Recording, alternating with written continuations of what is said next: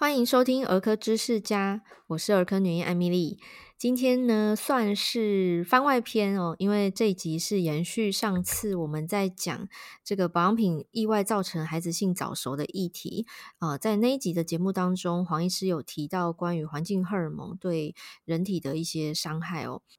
今天就要带大家认识什么是环境荷尔蒙，它造成的危害又是什么？那首先欢迎我们的特别嘉宾，刚刚好医师黄世刚医师，我们欢迎黄医师。嗨，大家好，我是黄世刚医师。那我目前服务于台北市的这个爱群儿童成长诊所，主要专注于小朋友成长发育的这个业务。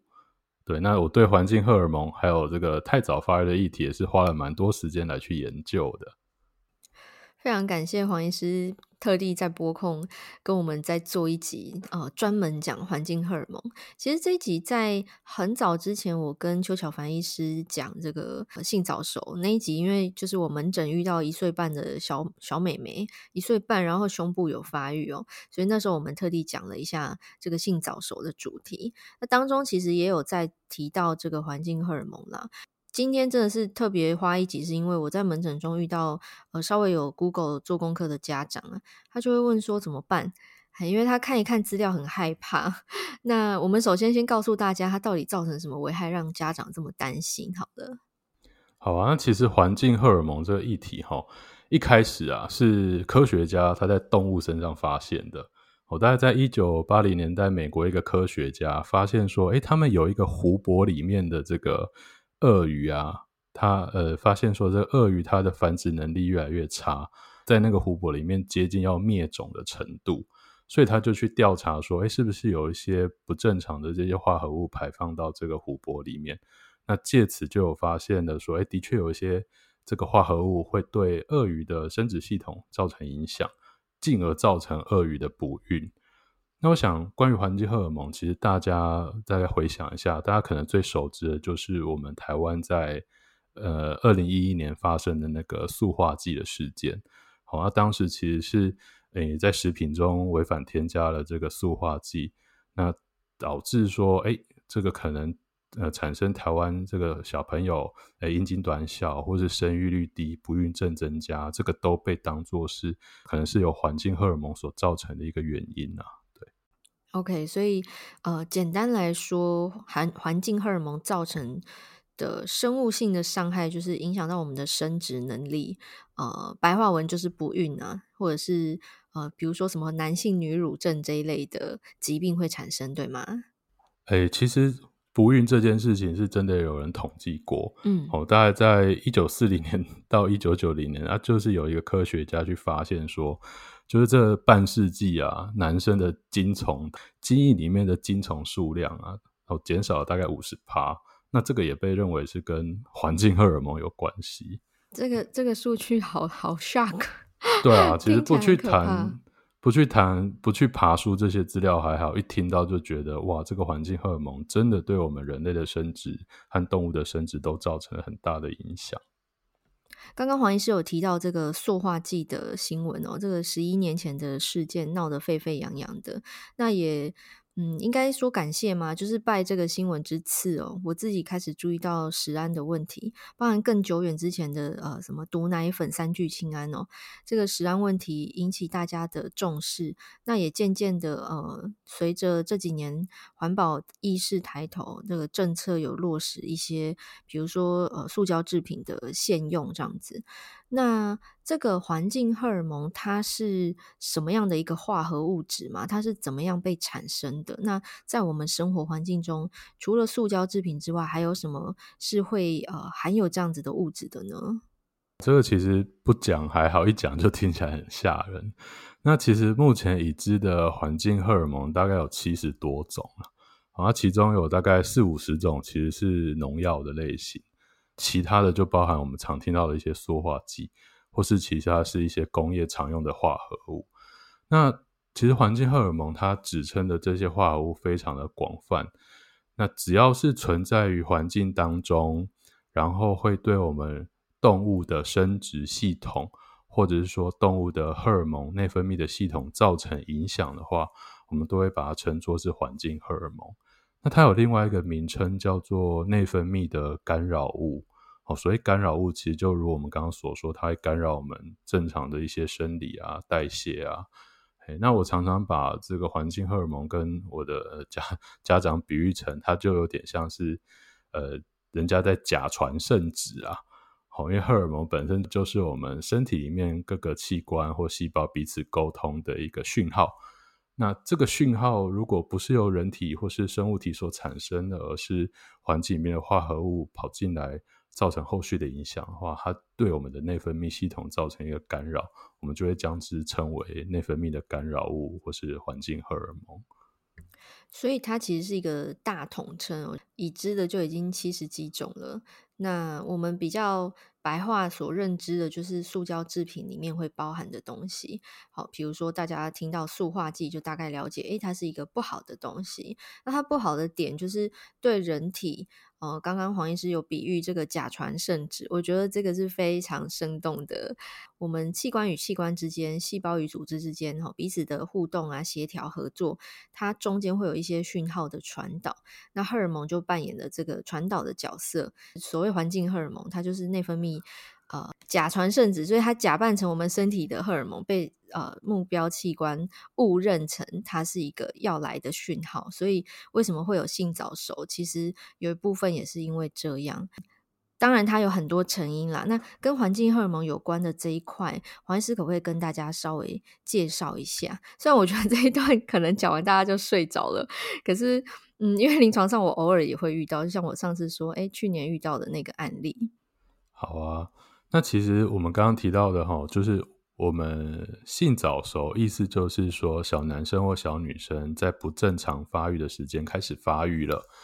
那小朋友的发育，它其实是我们身体必须产生一个荷尔蒙，叫做雌激素。那雌激素这个会才再让我们小女生的乳房开始发育，哦，或者造成呃后续的一连串的变化。那刚刚我们提到的这个塑化剂，哦。其实它本身就有一些很非常微弱的雌激素的活性，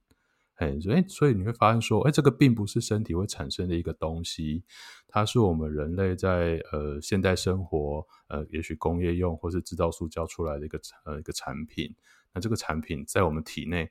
扮演了类似雌激素的这样的角色。嘿，那随着这个使用的时间、暴露的时间的累积的话，就有的确是。有可能会引起让小女生太早发育的其中一个因素，这样。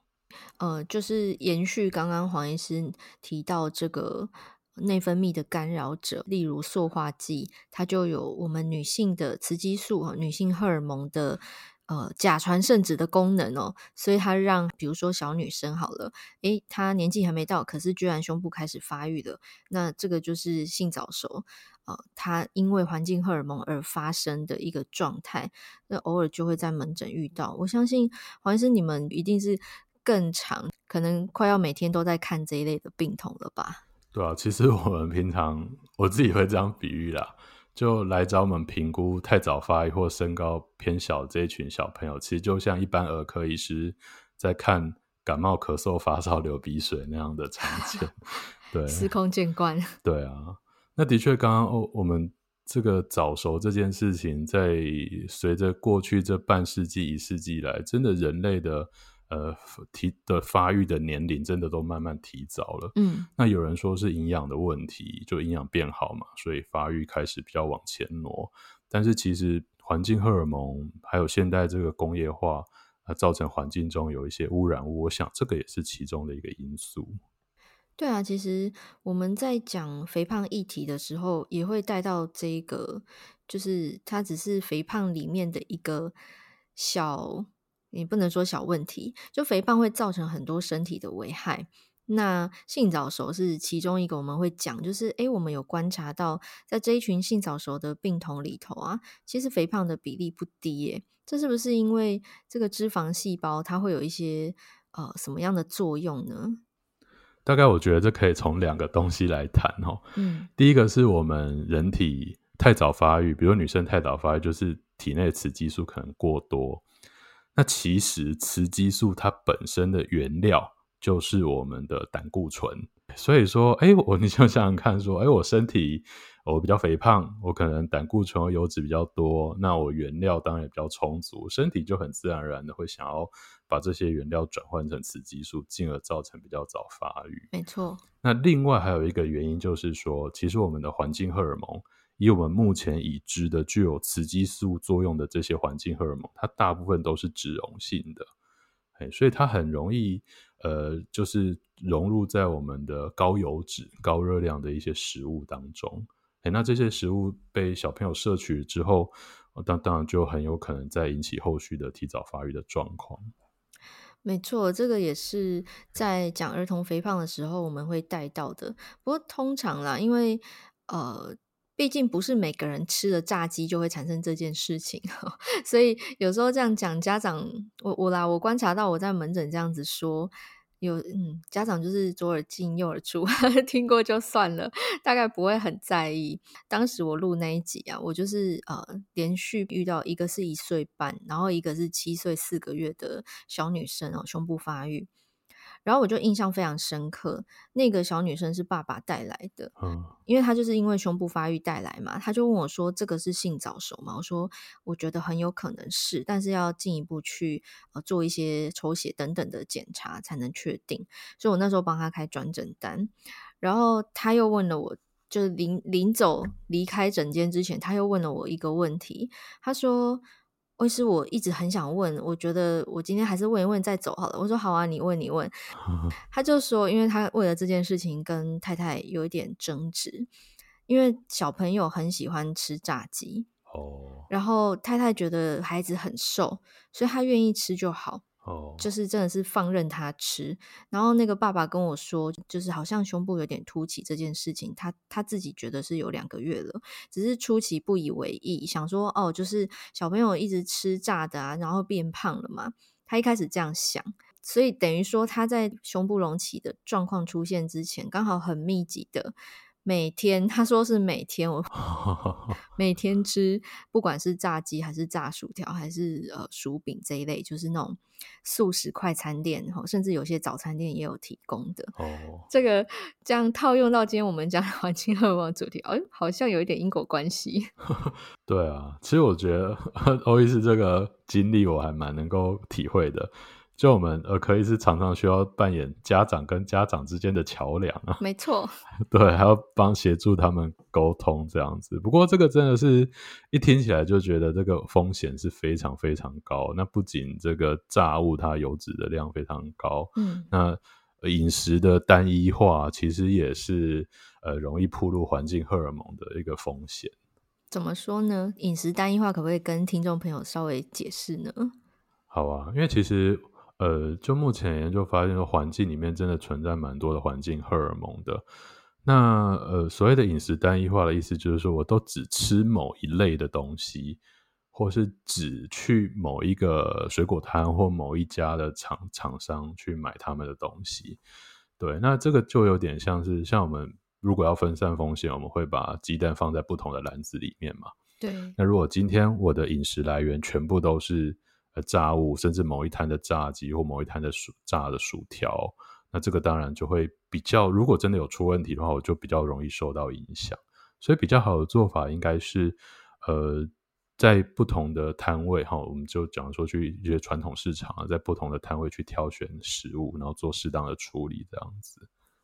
哇、哦，太感谢黄医师的补充了。大概我在门诊中会讲的。大原则也是这样，不过我发现就是没有疾病或者没有特殊新闻题材的时候啊，啊，我们这个很像唠叨吗？就是老生常谈、苦 口婆心，大概是这个概念。这边讲均衡饮食啊，然后呃，就是饮食多样化啦，原型食物啊，减少加工啊，啊，少吃油炸，不啦不啦不啦不啦，哎，听完就要睡觉了。对，但是家长通常都不不要不听。对啊，对，就是他们可能会觉得啊，这个已经听腻了，就是讲这个，然后嘞，好像应该要给一个什么行动方针是吗？那我们今天就这个环境荷尔蒙议题，就再次提醒哦，就是不管是肥胖的预防、性早熟的预防，还是环境荷尔蒙的减少暴露，就饮食多样化，吃原形食物，哈，多吃蔬菜水果。对啊，其实我蛮同意我那个欧医师的说法。我们不是有一句那个俗话说得好，就是病从口入吗？那其实环境荷尔蒙也是基本上是一样的概念。对，嘿，那所以包含说，哎，食物的选择，避免这些高油脂的或内含有那个内脏类的食物。或者说，哎，蔬果我们要清洗干净，避免上面农药，甚至还可以去选择一些可以去皮的水果，这个都有助于我们去分散风险。那当然了，我们前几集也有提到说，要避免环境荷尔蒙，还有一个很重要的就是，呃，进食前尽量还是要多洗手，那就可以避免这环境荷尔蒙跟着食物或是呃进到我们的体内来。好的，今天上集呢，我们带大家认识了什么是环境荷尔蒙，那它对人体的危害有哪些啊？包含提到了这个性早熟，有一部分可能跟环境荷尔蒙的暴露是有关系的。那我们在下集将带大家认识环境荷尔蒙在日常生活中它的无所不在，要如何避免。哦，让孩子暴露在这样子的危险之中哦，所以欢迎大家下周同一时间收听儿科知识家，也邀请大家动动手指到 Apple Podcast 或 Spotify 帮我留下五颗星的好评哦。我们的更新来自于大家的鼓励，那我们下周见了，拜拜。